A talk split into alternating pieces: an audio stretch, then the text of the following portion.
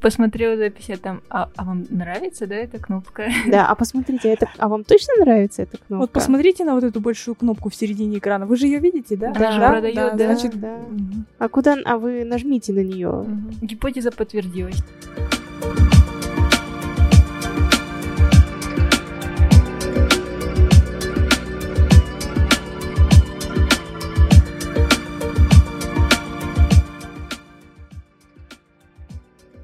Привет! Вы включили «Дизайн замес» – подкаст, в котором варится каша из продуктового дизайна, скрама, лидерства и менеджмента. Мы – три девушки из разных IT-профессий. Я Еля Гай, продуктовая дизайнерка, проектирую удобные красивые интерфейсы и верю, что UX спасет мир. Я Лера, Head of UX и Research Lead, строю крутые сплоченные команды и сложные процессы в компаниях. Я Оксана, скрам-мастер и UX-писательница, помогая создавать классные продукты и пользоваться ими. Вместе мы обсуждаем, каково работать в казахском IT на разных позициях, в корпорациях и не только. Сегодня поговорим о том, что такое Research Ops, что в него входит, как презентовать отчеты по исследованиям и что делать, когда Research Ops уже сформирован. Что значит быть исследователем в крупной компании? А все просто. Почти каждая твоя встреча начинается как версус Оксимирона против Джонни Боя. Как и в его Горгороде, ты начинаешь с самого дна, понимаешь свое предназначение и можешь быть казнен в конце. Но если ты сделаешь все правильно, возможно, именно ты станешь мэром, а не всего лишь исследователем. Ты тот самый неудобный истеричный человек, которому больше всех надо. Ты самый странный дивергент, который приносит плохие новости. Ты тот самый гонец, которого линчуют. Ты можешь перестать нравиться всем, как Эминем Стэну. Тебя могут забрасывать говном и помидорами, но ты выстоишь. Кем ты стал, спросишь ты сам себя. Роль спасителя не мое. Как ты будешь думать? Но дело в том, что все переплетено. Дизайн, research, продукт, стратегия, growth. Увернуться не выйдет, ты уже выбрал предназначение. Начинать с нуля строить процесс исследований значит выходить на поле и побеждать в этих батлах. Значит стараться стать непобедимым и иметь толстенную кожу носорога. Учиться подставлять левую щеку под удары, когда нужно, и стоять жестко на своей позиции в остальных случаях, оставаясь при этом человечным и быть адвокатом пользователя. До конца, до победы. Да. Расскажите, пожалуйста, какие исследования нужны вообще корпорациям? Не нужны ли вообще? Да. Ну, вообще нужны, если совсем глобально смотреть. А, но все зависит, конечно, от корпорации или вообще, в принципе, от компании. Почему-то мы очень сконцентрировались на корпорациях, да, на больших каких-то мастодонтах, которые делают какие-то исследования и так далее, или там дизайн-процесса у себя внутри. Но на самом деле исследования, они как раз как и дизайн живут и в самых маленьких компаниях, и все как раз-таки очень гибко. Но наши, если говорить про крупные IT-компании, сейчас стараются изо всех сил запрыгнуть, можно сказать, э, уходящий поезд, выстроить у себя подразделение исследователей и начать, наконец, интересоваться пользовательским опытом. Это, скорее всего, связано с тем, что, в принципе, сейчас на рынке очень большая конкуренция, и единственное, за что могут люди, в принципе, цепляться внутри корпорации, это делать качественные продукты, наконец-то. То есть больше не прокатит делать какое-то там непонятно что и надеяться, что пользователь это купит. А, и, естественно, здесь все зависит от зрелости этой самой организации, в которой все это происходит. И зависит еще от жизненных циклов э, продуктов, которые в ней сейчас в данный момент живут. Для этого, в принципе, можно выбирать самые разные типы исследований, в основном все начинается как раз-таки с того момента, когда нужно исследовать именно интерфейс, и насколько он удобен, а, и насколько люди хотят им пользоваться, насколько он красивый и так далее. И здесь хватит и простых юзабилити-тестов, АБ-тестов или каких-то таких вещей, которые просто приоткрывают, так сказать, а, завесу тайны над тем, что происходит внутри а, пользовательского опыта, когда он именно с интерфейсом общается, этот самый наш пользователь. Но для кого-то нужно действительно что-то другое, большое. Это глобальные вещи, типа продукт market фита, какие продукты делать, куда двигаться, для кого и так далее. Я лично вообще считаю себя таким пропагандистом радикальных исследований. Радикальный, мне, конечно, слово не нравится, но тем не менее, это, наверное, так и звучит. А, потому что, в принципе, такие исследования, они очень а, неспроста появляются в корпорациях, и только самые зрелые корпорации на это способны. А, радикальные исследования нужны для, за тем, чтобы каким-то образом выстраивать новые продукты в корпорациях или вообще для делать их именно для людей э, с какими-то новыми смыслами. А обычно этим занимаются какие-то исследователи в, в компаниях таких как Apple или Microsoft, где, в принципе, разрабатываются какие-то интересные вещи, которые меняют потом рынок в целом, вообще, в принципе. А, вряд ли, допустим, какой-нибудь Стив Джобс сидел и слушал, что говорят ему пользователи. Если бы он их сидел и слушал, он бы никогда не сделал iPod. И уж точно никогда бы не сделал смартфон никакой. Мы бы не видели этих айфонов. Поэтому вот это как раз-таки относится к радикальным исследованиям, где, в принципе, исследователь вместе со стратегом или с SEO компанией делают что-то такое, что может задизраптить рынок. Но на радикальные исследования далеко не все могут пойти, потому что это очень неудобная вещь, очень большая, глобальная, она меняет в корне вообще структуру компании, может вообще повлиять на все на свете, поэтому здесь нужно быть осторожнее, и далеко не все на это готовы. Я вообще хотела спросить, ты вообще как-то пробовала где-то применять у нас в наших компаниях вот это радикальное?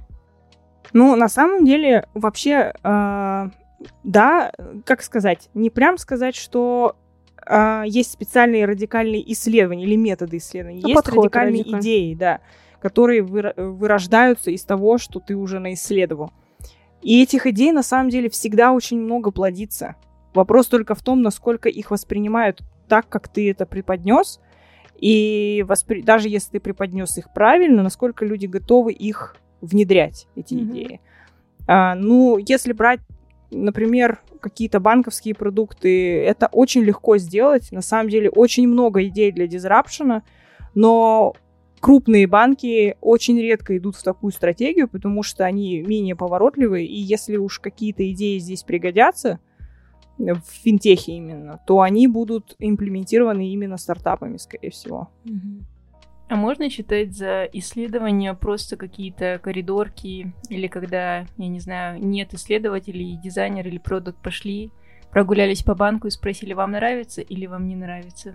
Ну, вообще, это с этого вообще, в принципе, начинается Research Ops. Вообще. То есть Research Ops — это какая-то такая большая штука, в которую входит много всего разного, да? Но сами исследования и наличие этих исследований а, начинается как раз-таки именно с маленьких вещей, с маленьких подвижечек, так что это, да, можно считать, что есть.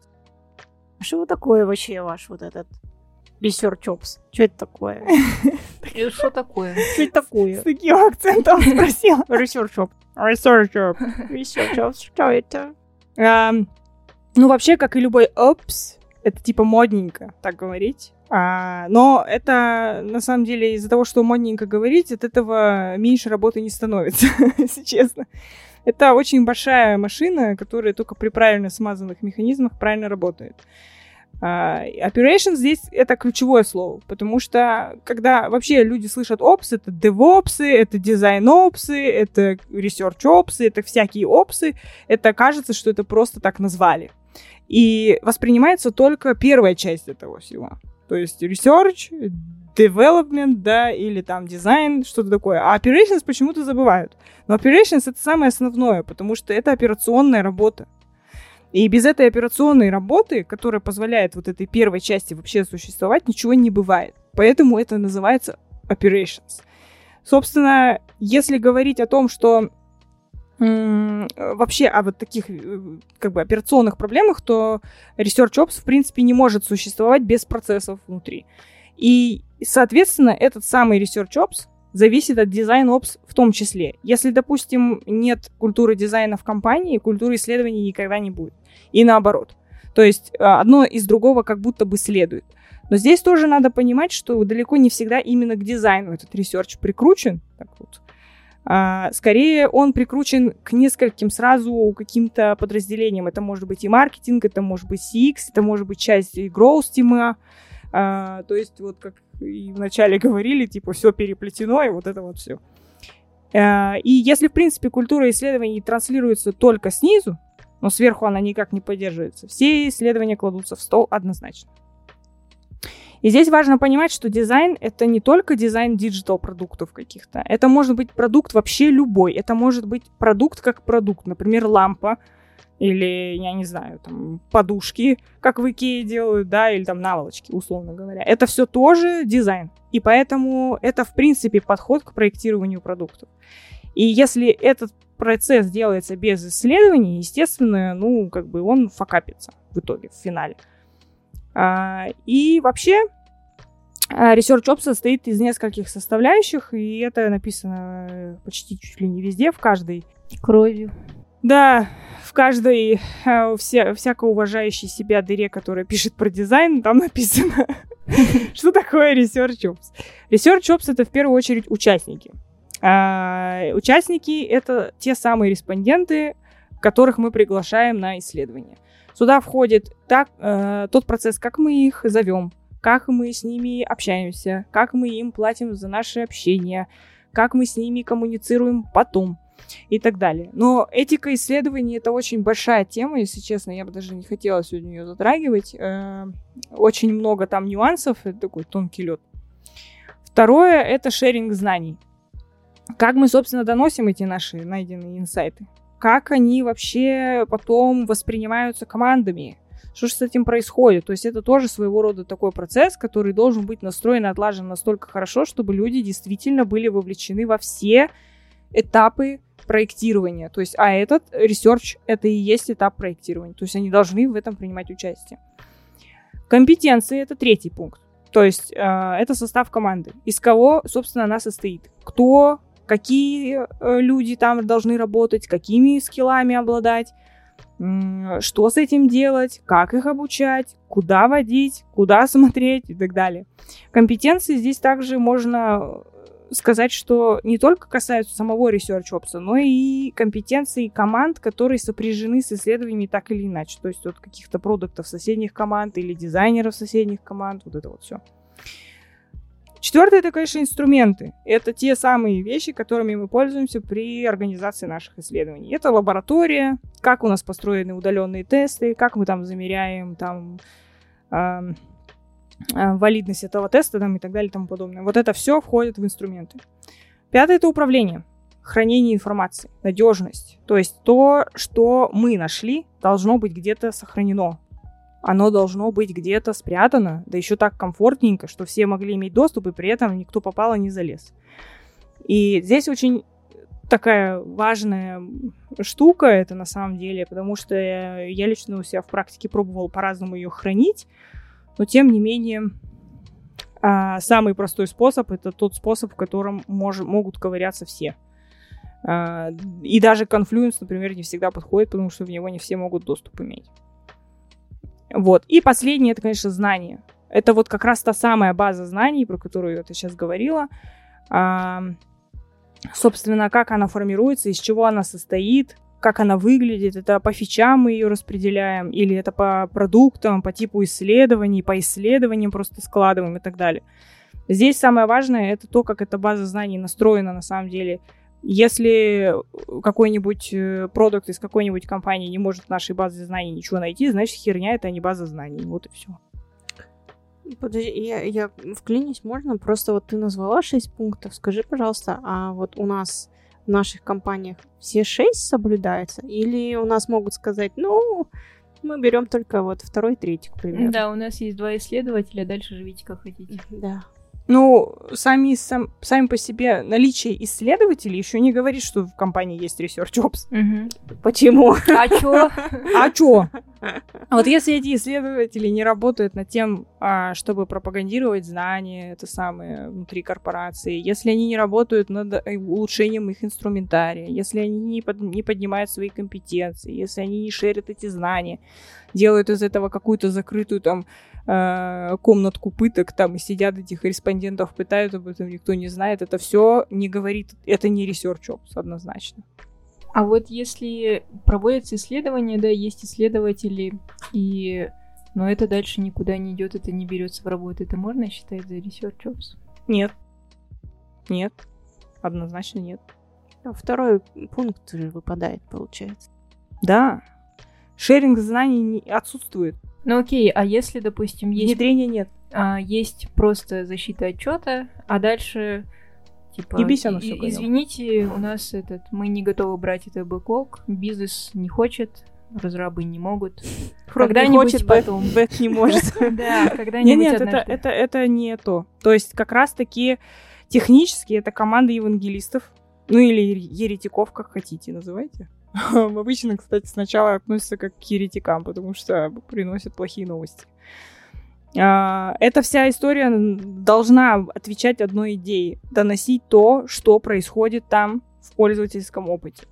И при донесении пользовательского опыта важно понимать, что здесь важно презентовать свои данные, важно понимать, как ты их презентуешь и как потом отслеживаешь то, что ты предложил, твои рекомендации, как они были внедрены. Это все очень важно. Поэтому, если это не внедряется, это не ops. А с чего начинать? Ну, вот прям как ты проговорила, или можно там с конца начать лабу строить, например? Ну, слабо это вообще последнее дело, если честно. Строить. Да, может построить лабу и потом наполнить чем-то, кем-то. Респондентами. Да, и запилить их там. И наблюдать, как они там с ума сходят. Да, с другой стороны. Да, у нас там, кстати, когда я строила лабу эм, в компании, у нас был э, сайт-проект назывался «Домик тыквы», э, «Пытошная», э, «Красная комната», как угодно, короче. И даже те чуваки-охотники, которые помогали, спрашивали, ну чё, как там твоя красная комната поживает? Ну чё, как, когда можно будет залетать Хотели, на огонек? Угу. Я сказала, это не красная комната, и вам там делать нечего, пацаны. А вы пользуетесь нашим продуктом? Да, можно шантажировать, типа, не пользуешься нашим продуктом внутри компании, в красную комнату не пойдешь. You shall not pass. А, нет, слабо строить э, Research Ops, конечно же, нельзя. Вот как раз Елигай зацепила тот момент, что было бы классно, э, если бы в компании уже проводились исследования, даже если это простые коридорки, с этого и нужно начинать, потому что самое важное начинается с маленького. Самое большое — это бывшее маленькое. То есть это не кринж, да? Надо, можно, нужно? Конечно, это не кринж. Конечно, надо. Потому что именно такими маленькими победками, которые можно с помощью вот таких коридорок и простых юзабилити тестов а, добиться, там прокладывается дорога в рай, как говорится. И только тогда можно говорить о том, что Research Ops имеет место быть в компании, и что Research — это важная часть процесса. И если не доказать, что это важная часть процесса, то это хреново. Но вообще есть два пути — Первый путь — это насаждать изо всех сил, вот прям сверху, типа, вводить этот research как, э, не знаю, обязательный пункт, э, например, валидации интерфейса, да, чтобы вот он, например, в продакшн не выходил, пока не пройдет исследование. Такой definition of done. Да, это definition of done, который, э, ну, как сказать, э, это выглядит как э, карательная функция. Вот я не люблю это. Нагибательство, вот это, это точно не в, не в стиле Research Ops, да. Нагибатель робот. Нагибатель Бендер. Но он был сгибатель, а не нагибатель. Хотя он нагибал всяких роботес. Ну ладно. Вот. Второй вариант это тихо, постепенно, вот это вот тихо там шажочками, так волей-неволей коллеги начинают оценивать твою работу. Потому что есть эффект.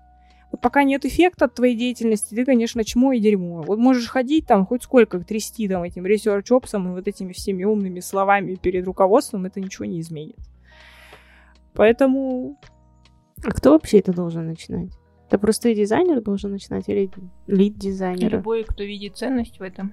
Да, мне кажется, что вот именно любой, кто видит ценность, но чаще всего это именно либо дизайн-лид, который думает о том, что пора уже что-то делать с этим. Особенно, когда в дизайн-команде, в принципе, про, ну, пропагандируется продуктовый подход, и ну, они уже делают какие-то ресерчи сами и понимают, что им нужна какая-то стандартизация, хранение, вот это все. То есть э, ясно дело, что ни у одного дизайнера рук не хватит это все на себе тащить, и поэтому, возможно, здесь э, выпачкуется какой-то из дизайнеров э, в research лиды и будет вот это все настраивать, или они возьмут стороннего человека. И, в принципе, с этого все и начинается. Обычно именно research ops, именно из design ops а и вылезает. Ну, в современном именно IT. Мне кажется, еще потребность рождается, когда э, ты, допустим, не провалидировал свои дизайн-решения, что-то выкатил в прод, и потом тебе приходят какие-то странные комментарии, просто «мне не нравится ваш дизайн», угу. и тебе приходит кто-то из бизнеса и говорит «переделай, вот тут комментарий», и ты такой как, как на это реагировать? Вроде бы и да, но в то же время и нет. Угу. Да, тоже, мне кажется, это одна из причин, почему вообще рождается ну, именно вот такая выделенная гильдия исследователей, потому что Если принести один там комментарий от одного пользователя, это совершенно не репрезентативная выборка. Вот. А как быть с тем, что когда сами исследователи некомпетентны на, исследовать... на исследование? Вроде вот весь процесс есть по шагам. Угу. Просто не брать их. Ну, у людей нет понимания компетенций. Ну, то есть, и тем более проводится все за закрытыми дверями. Они там сами собираются, да. И потом в конце тебе выдают как бы что-то, но видя, как все это проходит, ты такой, что... Ага, ты такой посмотрел запись, а там, а, а вам нравится, да, эта кнопка? Да, а посмотрите, а это, а вам точно нравится эта кнопка? Вот посмотрите на вот эту большую кнопку в середине экрана, вы же ее видите, да? Она же продает, да, да, значит, да. А куда, а вы нажмите на нее. Угу. Гипотеза подтвердилась. Да. Вопрос, значит, в том, что с этим делать всем, да? Да. А, гнать в шею таких. Что я могу сказать? А как их понять, как их распознать, если не быть на исследовании? Ну, например, вот о, есть небольшое понимание, да, у меня как должно быть, потому что был пример. А вот у человека, который не видел этого никогда, вот он же не узнает, как должно быть. И то есть э, исследование будет нерелевантно, и ты будешь его применять. И получается, ты Угу. Ну, это жуткая, конечно, картина, то, что ты сейчас описываешь. А, на самом деле, да, важно понимать, что профессионалы именно. Почему вообще нужны research ops, да? Это как раз такие профессионалы, которые умеют делать исследования, которые могут научить этому других. И если этот самый исследователь не умеет это делать, его в шею гнать надо. Как его определить? Это определяет тот, кто его нанимает. Если сам наниматор. Если наниматор не знает, ну все, это хана, это капец. Тут не выкрутишься, это порочный круг какой-то, к сожалению. Сори. Ничего не могу сказать. Следователи оборотни, да? Да, это, это, кстати, вот они здесь могут нанести даже больше вреда, чем пользы. Однозначно. А Осторожно. как не сдаться, когда ничего нету? Да никак. Как мотивироваться? Ну, я уже говорила, что самое важное это видеть цель, которую ты преследуешь, да. А, если эта цель это, ну, не знаю, сделать качественный клиентский опыт какой-то, да, если твоя цель это делать крутые продукты, полезные продукты для людей, и эта цель совпадает с твоей карьерной целью, то, в принципе, ты можешь не отчаиваться мелким неудачам. Но если сопротивление слишком велико, и ты видишь все это размыто, и каждый день тебе кажется, что это все тщетно и просто полный кошмар, то лучше э, валить, потому что ты рискуешь выгореть безвозвратно. Безвозвратно это значит, что ты больше никогда не вернешься в профессию. Никогда. Слышать, наверное, даже больно будет. Да, это, это, кстати, в принципе больно. На самом деле, мне кажется, это в какой-то степени физическую боль при, приносит. Но тем не менее, да. То есть ты хотел быть адвокатом пользователя, а тебе не дали, и ты такой, блин, обиженный всем миром сидишь. Твою мать, за что? За что? Вот. Но вообще, звучит так, будто бы следователем быть это какое-то наказание, какое-то круги ада проходишь все время. А не так это? И, ну так. Ну, ну так. Если ты варишься не в том котле, тебе не повезло. А если повезет, и у тебя сильная команда единомышленников, должно получиться. То есть тот самый котел. Это в любом случае котел. По-любому. А, если не хватает каких-то инструментов, например, рекрута или еще чего-то, то, в принципе, с рекрутом можно выкручиваться. Можно просить коллег, которые из соседних департаментов или там подразделений, которые не знают там ничего про твой продукт, и они вообще не диджитальные, можно их использовать, например, если это диджитал продукт. Если что, то твои friends and family пригодится. Но это все, конечно, временная замена, потому что эти все люди, они имеют свойство что делать? Заканчиваться. Вот именно. Вот. Если плевать на отчеты командам, которые ты приносишь, то это надо наносить до высшего руководства и говорить, вот мы нашли вот это, вот это, вот это, не берут, игнорируют саботаж. Если руководство не впрягается за тебя в этот момент, значит, это точно не тот котел, надо валить. Потому что ты сам не справишься. Должны быть единомышленники. Вот и все. Как говорится, любое семя может взрасти и процветать только в правильно выбранном месте. Нифига. Угу. Елегай. Это была Ми... сейчас философская я, мысль. Философ. Минутка философии от Елегай. Ага, извините. Классно? Продолжаем. Ты права. Расскажи, а как вообще дальше развиваться? Что делать надо? Допустим, лабу построили, э, исследователи наняли. Что делать? Куда двигаться?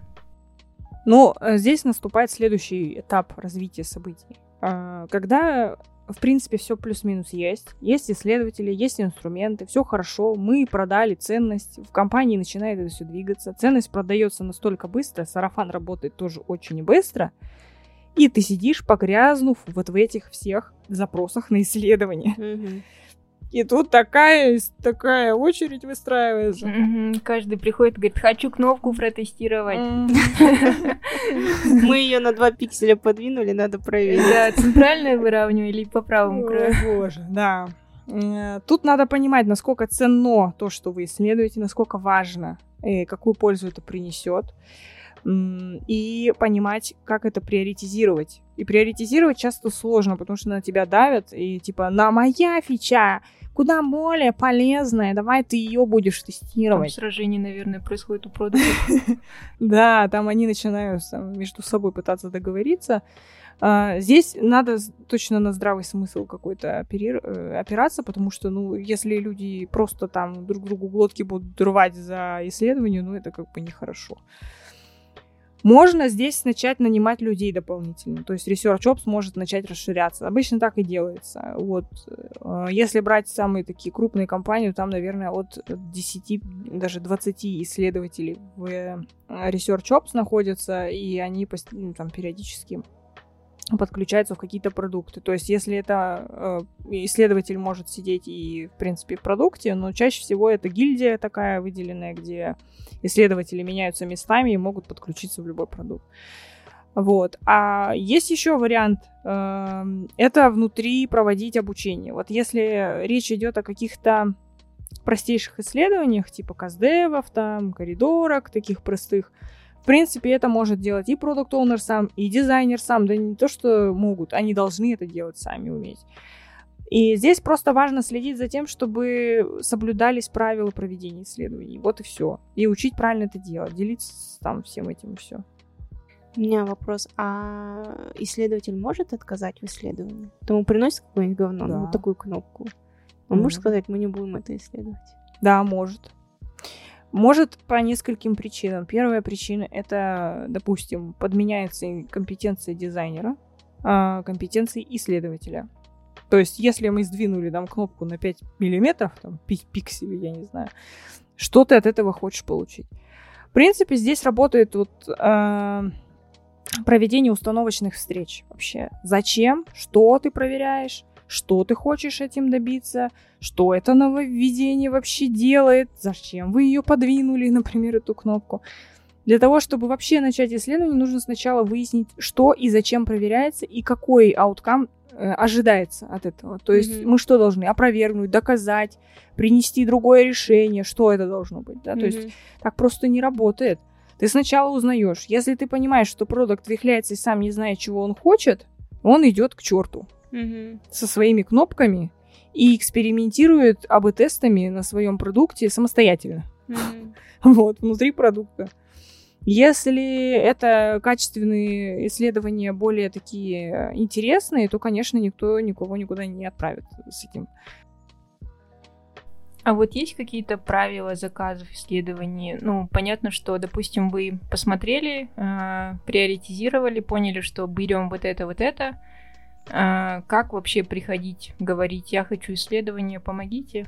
Ну, вообще, э, чаще всего так и происходит.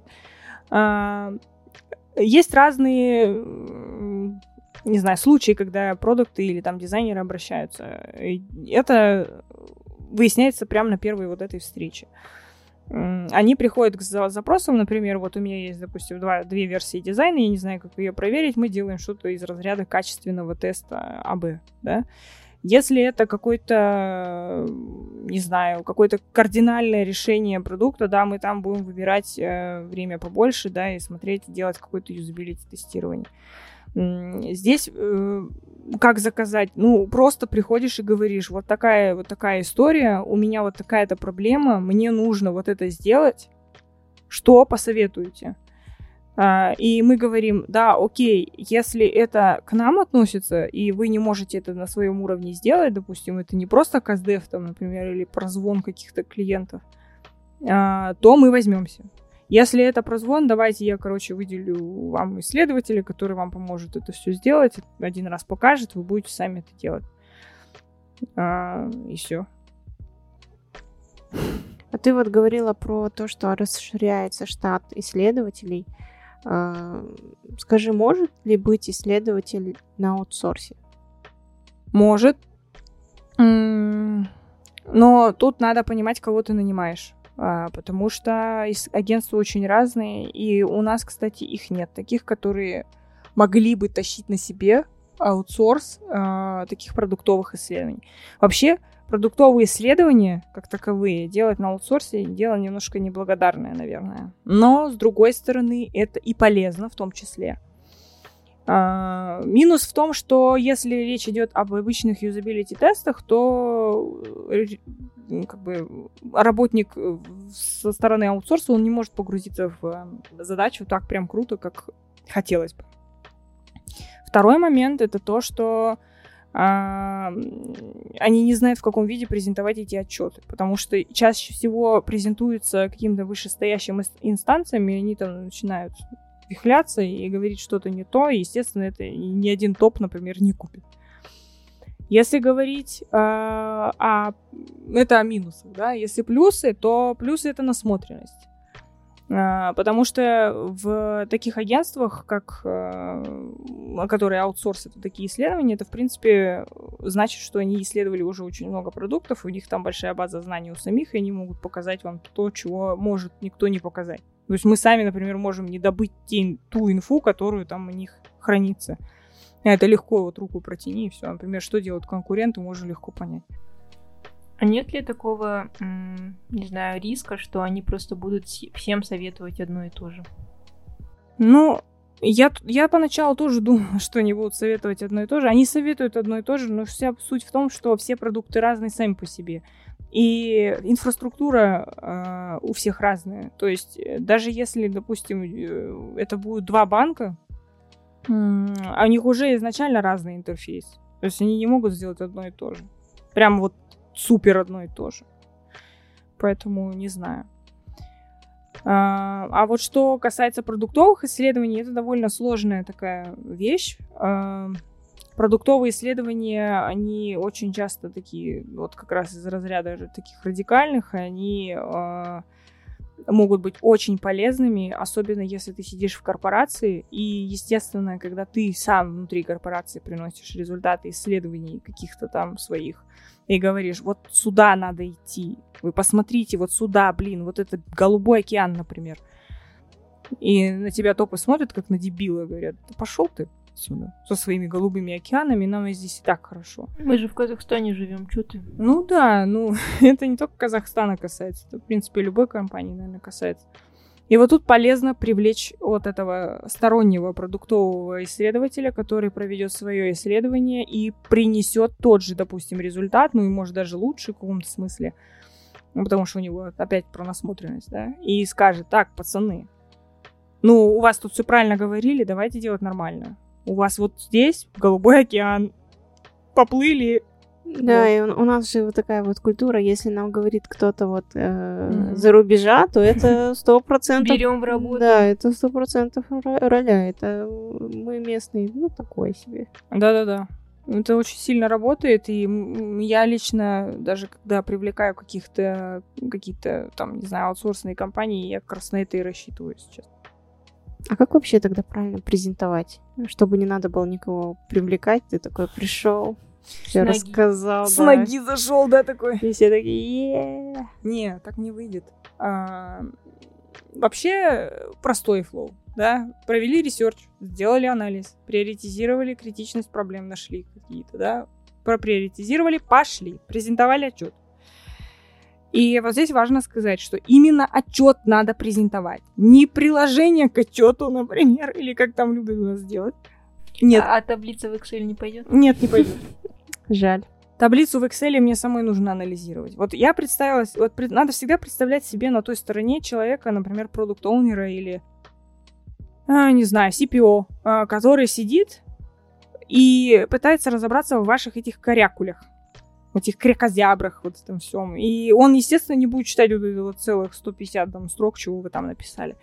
То есть э, от вас важен анализ. А, и вот здесь важно как раз-таки вот точно сказать, что именно анализ самая важная часть вот этого самого исследования, любого. То есть если ты просто собрал данные, принес и показал, это не результат. Это все хана. Если кто-то в исследователях, кто сидит сейчас и думает, что он вот это вот поисследовал и решил, что о, вот такая потребность есть, классно, и принес ее в таком сыром виде, это не research. Все. Поэтому важно сделать анализ, выжимку из всего того, что ты нашел, и это показать в отчете. И анализ этот должен содержать э, понятные, четкие формулировки, чтобы никто не смог это трактовать по-разному. Это очень сложная штука, тут нужен копирайтинг какой-то дикий вообще. Очень часто бывает так, что они говорят, а мы не поняли, что вы имели в виду. Поэтому вот вы презентовали его, и дальше начинаете выуживать вопросы из аудитории. Ваша задача здесь важно э, понять, что они поняли то, что вы сказали. Что все вопросы, консерны, теншины, или как там сейчас любят говорить, были закрыты.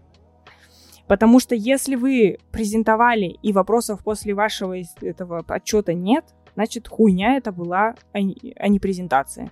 И херня это, а не отчет. Значит, не было ничего интересного, не было ничего, что зацепило, кому-то не понравилось. Да не бывает такого. То есть, если research сделан грамотно, вопросы будут.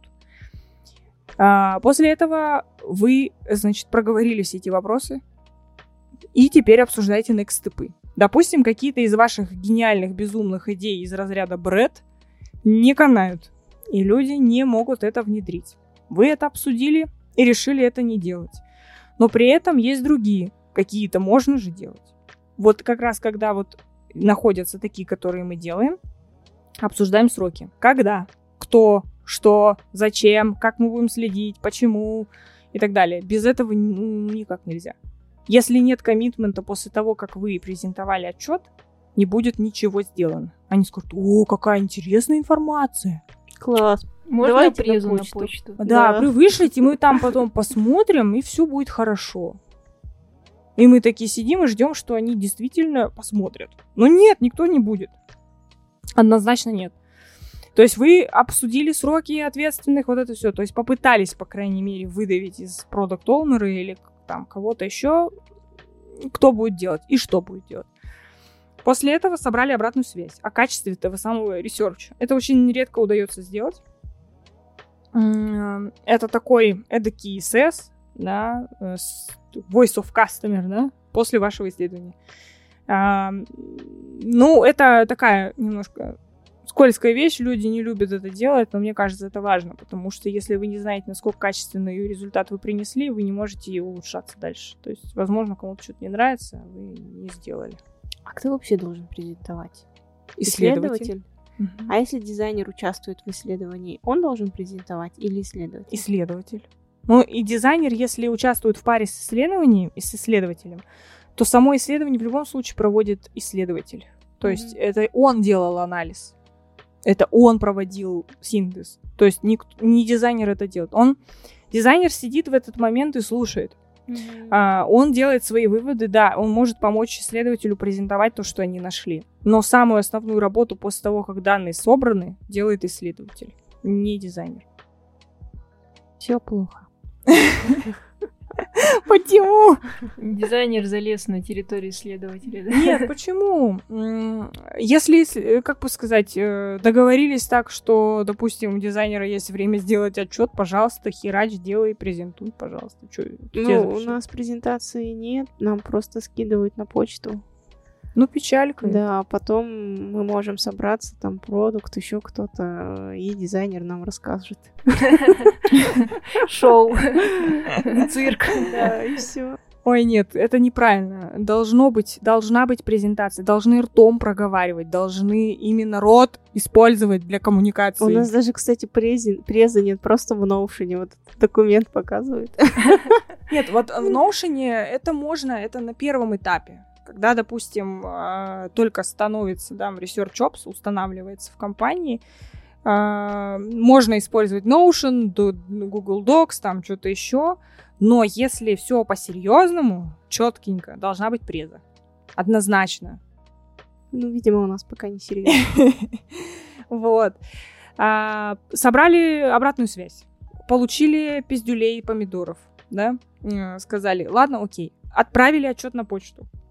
Всем сказали, мы отправили вам отчет на почту, даже если что, вот это отчет на почту, и вот еще в Notion в облаке всегда лежит вот всегда у нас в базе знаний есть все, что мы нашли. Обращайтесь в любое время суток, все прозрачно, транспарентно, мы такие молодцы, пусечки, лапочки. Все. Следующий шаг самый сложный. Следить за внедрением этих изменений. Но это кошмар, короче. А то есть они еще и должны следить? Конечно. Конечно. Следить зачем? То есть вот вы принесли а, рекомендации. А ваши рекомендации могут повлиять на какую-то метрику продукта. И эта метрика продукта, а, скорее всего, изменится после того, как что-то внедрилось. Кто ответственен за то, что она изменилась и в какую сторону? Конечно, было бы интересно узнать, изменилась ли она из-за того, что вы дали эту рекомендацию или нет.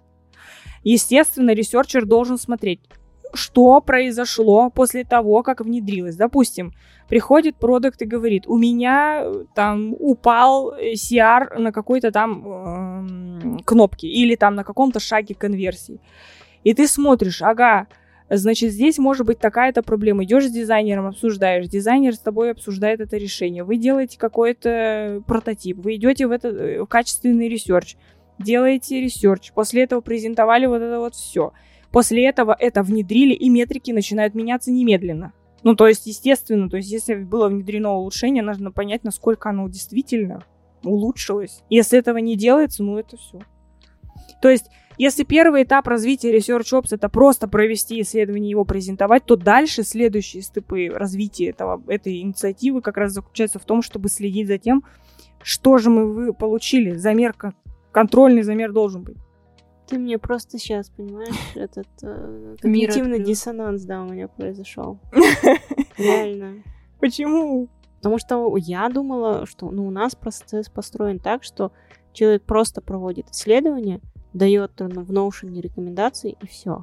Да, Нет. и потом делает следующее исследование. Да, так. и потом делает следующее исследование, дает рекомендации, проводит mm-hmm. следующее. И когда ты сказал, что они должны следить, то есть это полноценная, ну, работа ну, цикл целый. Ну, это Discovery, да. Вот я когда говорила про Discovery и Delivery, да, вот эти все вещи, это как раз Discovery. Вот когда все вот это проверяется, все смо- смотрится, э, инструменты аналитики работают корректно, мы можем понять, да-да, нет-нет. То есть как раз если есть замер контрольный, мы можем понять, что эта рекомендация, даже если пользователи, например, нам наплели, что это херня какая-то мы нарисовали, а мы на метриках видим обратную картину, то кто тогда здесь прав? То есть здесь нужно понимать, четко понять, э, где правда. Потому что далеко не всегда, если э, респонденты говорят правду. Они чаще всего не говорят ее вообще. И ты не можешь всегда там опираться на невербалку и какие-то еще компоненты, там, которые позволят тебе понять, что, собственно, что, что этот э, парень думает. Нет. Поэтому здесь надо уметь считать юнит-экономику смотреть на вот эти все влияния прикроватного светильника на либидо человека, потому что иначе не бессмыслица это все.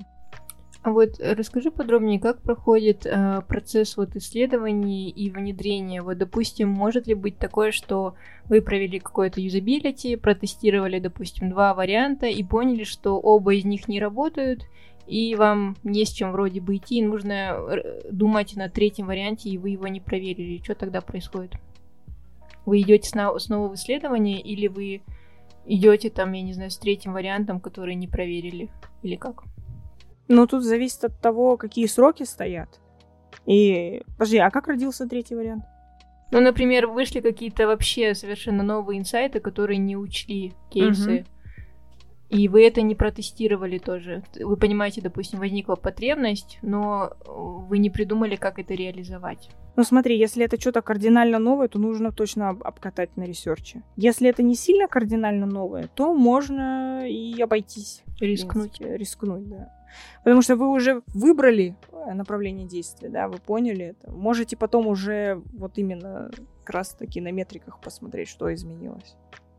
Некачественно mm-hmm. тратить. Потому что качественное исследование это долго. Это всегда очень долго, и, возможно, э, не всегда даже стоит тратить столько времени на это. Поэтому нужно миксовать. А есть какой-то, какая-то формула, типа 30 качественно, 30 на 70? Не знаю, возможно, есть, я ее еще не вывела, если даже так, я задумаюсь. Интересно.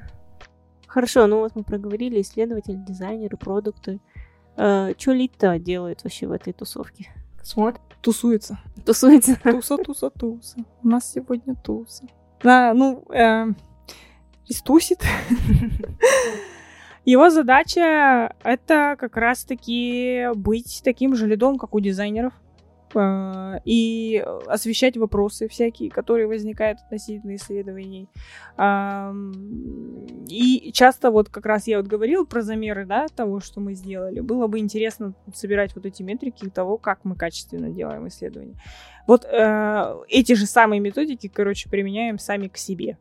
Потому что суть э, человека развивающегося, да, и, и мыслящего, да, homo sapiens, вот этого, это как раз в том, чтобы применять свои собственные опыты во всех смыслимых и немыслимых э, областях, которые только доступны. А, но чаще всего сначала, в первую очередь, роль лида заключается в том, чтобы вы, э, закрывать ответы на самые горящие вопросики. А вопросики это как заказать, вот Илигай спрашивала, первое же, что спросила, да, как заказать что делать? Что делать, да. То есть у него должна быть какая-то там э, какие-то письмена, которых... Гайды. Гайды, в которых что-то там описано. Как это делать, кому приходить, сколько времени занимает, рекрут, не рекрут, там вот это все. Второе, это какие вообще исследования Research Jobs делает. И когда какие применять. То есть э, здесь это уже в обучении идет, да. То есть мы говорим, вот мы делаем вот такие-то, такие-то, вот с такими-то, такими-то к нам не приходите, пожалуйста, потому что это херня.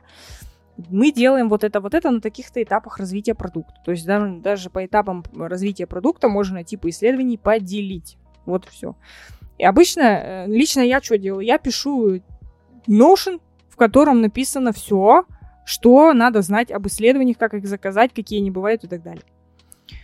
А, третий вопрос, самый важный, это сколько длится исследование. Как я уже говорила, есть сильно качественные там юзабилити и так далее, в которых очень много респондентов, там особенно если это больше 10, это точно долго. Это недели две, две с половиной точно. И надо сразу говорить, так, ребята, вы же понимаете, что мы вам вчера research и не сделаем. Вы же понимаете, что нет. И вот это вот очень большая проблема, когда только Research Ops начинается, они хотят, о, мы сейчас будем сделаем, сделаем research, и хотят получить результат сегодня же. Ну так не бывает. Поэтому понять надо, доносить, что у исследователя башка одна, рук две, и ему нужно все это сделать самому, еще и вот это вот все презентовать, еще проанализировать, вот что самое большое, больше всего времени занимает. И как правильно, самое важное, себя вести, не как падла на этих исследованиях. Вот пришел к тебе респондент, и они начинают, особенно продукты. Тебе нравится мой продукт, да? Ну скажи же, что да блин, кошмар какой-то. Вот надо учить не делать эту хуйню, не говорить эти глупости. То есть для этого должен быть отдельный гайд. Как себя вести. Он так и называется. Поведение. Мне кажется, вообще вот люди, которые не прочитали книгу «Спроси маму», их просто нельзя допускать к исследованию. Типа, ты прочитал эту книгу, что ты из нее понял, что такое наводящие вопросы и как не продавать то, что ты делаешь.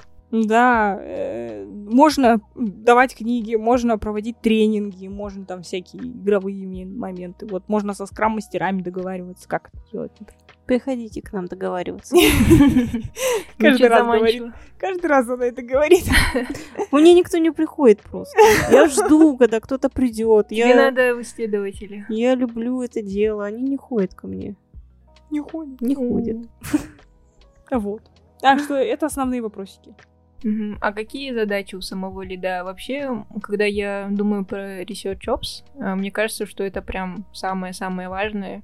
Типа человек, который продвигает всю эту движуху. Да, он э, агент изменений и должен доносить до всех важность. То есть пропагандировать все. Пропагандировать свое не то что существование, да, а свою качественную работу, да, что вот это нужно, что это важно, что важно соблюдать правила, что этот человек должен структурировать поток сознания всяких продуктов. Бывают такие продукты, которые очень любят витать в облаках, и я их очень люблю на самом деле. Но они так далеко убегают и уходят, что вообще не остановить. Надо приземлять. Вот в этот момент исследователь очень нужен. И ты ему говоришь, слушай, ну слушай, это все классно, вот э, классно, но вот если вот посмотреть с точки зрения текущего клиентского опыта, ну это Unreal, короче.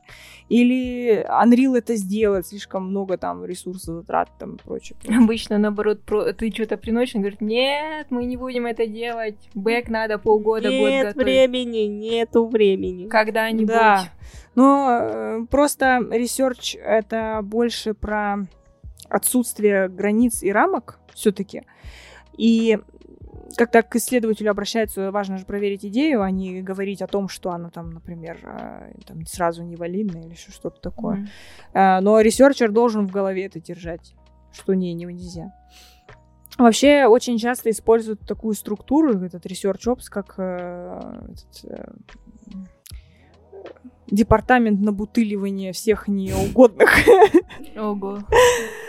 Да, почему-то тот, кто отвечает за Research Ops, они обычно думают, что это какая-то, не знаете, вот этот researcher это какая-то цепная собака, которую куда направишь, повернешь, туда она и гавкать будет. На самом деле Research Ops пацифисты. Но хоть мы и на войне, но мы не воинственные. Мы ведем войну за пользовательский опыт, а не за власть. Поэтому никто никого бить не будет. Никто никого не бьет. А вот мне стало интересно, ты говоришь, что они пацифисты и на стороне пользователя. А насколько они вообще думают про бизнес?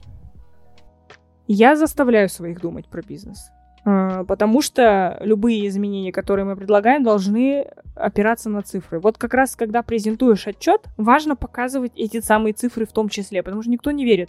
Потому что если показывать просто инсайты, которые могут как-нибудь там где-нибудь повлиять на что-нибудь, это звучит очень абстрактно, короче.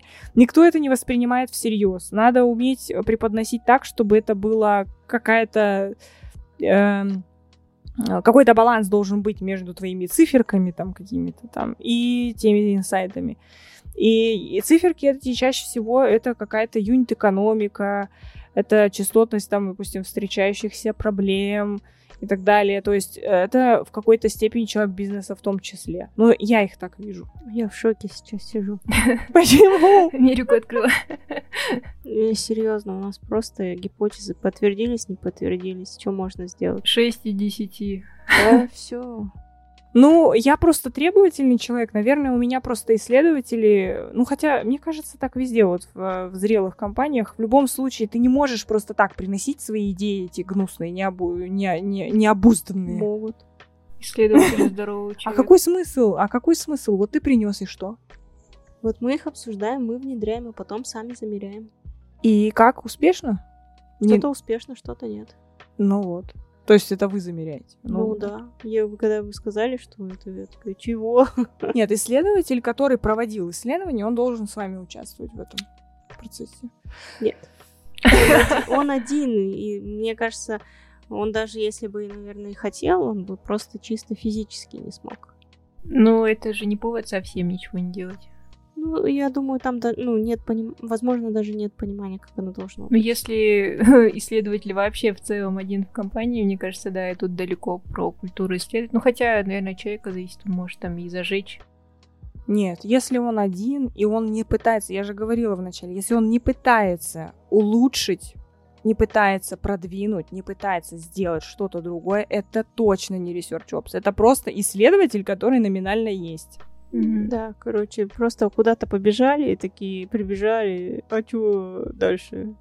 Да, вот, кстати, я когда сейчас собеседую исследователей, они э, очень многие вот приходят из э, маркетинговых агентств, где они просто проводят какое-то исследование, принесли заказчику портрет респондента или клиента твоего, сегментировали его как-то там левой пяткой и, и говорят вот так.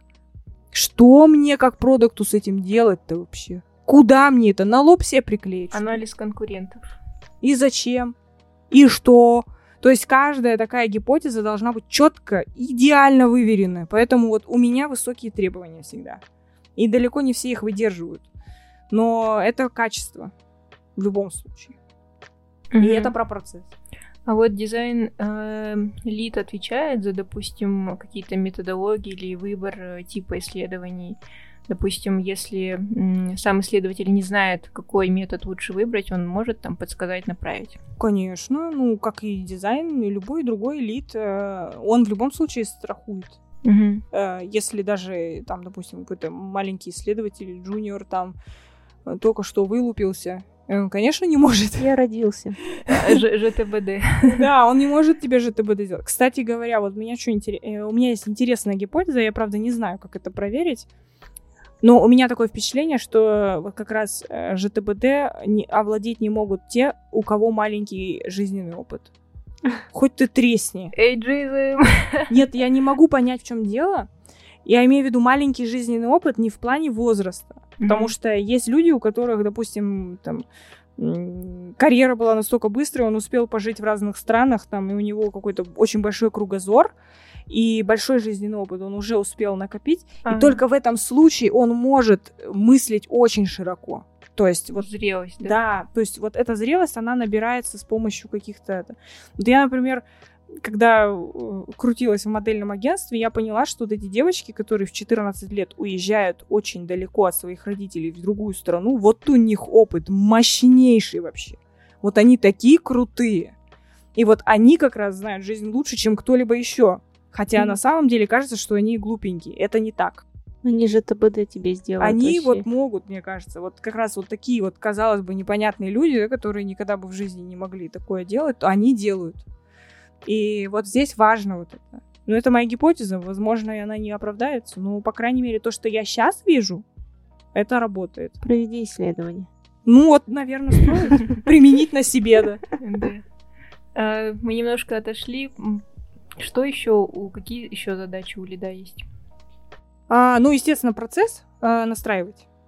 Как в дизайн это должно ложиться, например, а может и не должно ложиться, как должны вот эти вот исследования проходить там и так далее и тому подобное. Смотреть тоже, там должны быть и качественные, и количественные метрики, там сколько мы исследований в, в месяц там проводим или в квартал, там какие из них успешные, неуспешные, это как раз вот про замеры, там, допустим, мы тоже должны знать, сколько успешных гипотез мы, допустим, нагенерили. Мне бы было интересно, вот чисто для себя.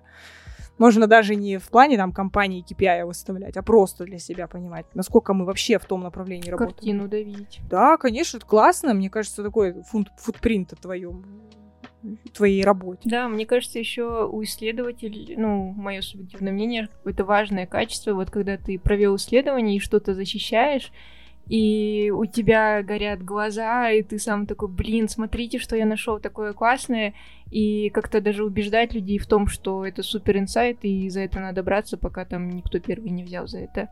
Или это, допустим, не так важно, и главное просто вот донести а, Важно. сухо какие-то Нет. цифры. Мне кажется, тоже. Нет, я и говорю, нужен баланс. Просто когда ты приносишь вот такую идею, ты Мгм. весь ей даже если горишь, то у тебя глаза даже выкатываются, блин, из, из орбит, да такой, да блин, бля, буду Да сработать, больной какой-то. сработает, я вам говорю, такой вгашенный приходишь на MDMA, да, да я сейчас вам тут. Нет, нужно доказать, то есть, чтобы купили. Просто, чтобы купили, люди не любят просто абстракции, я про это говорю.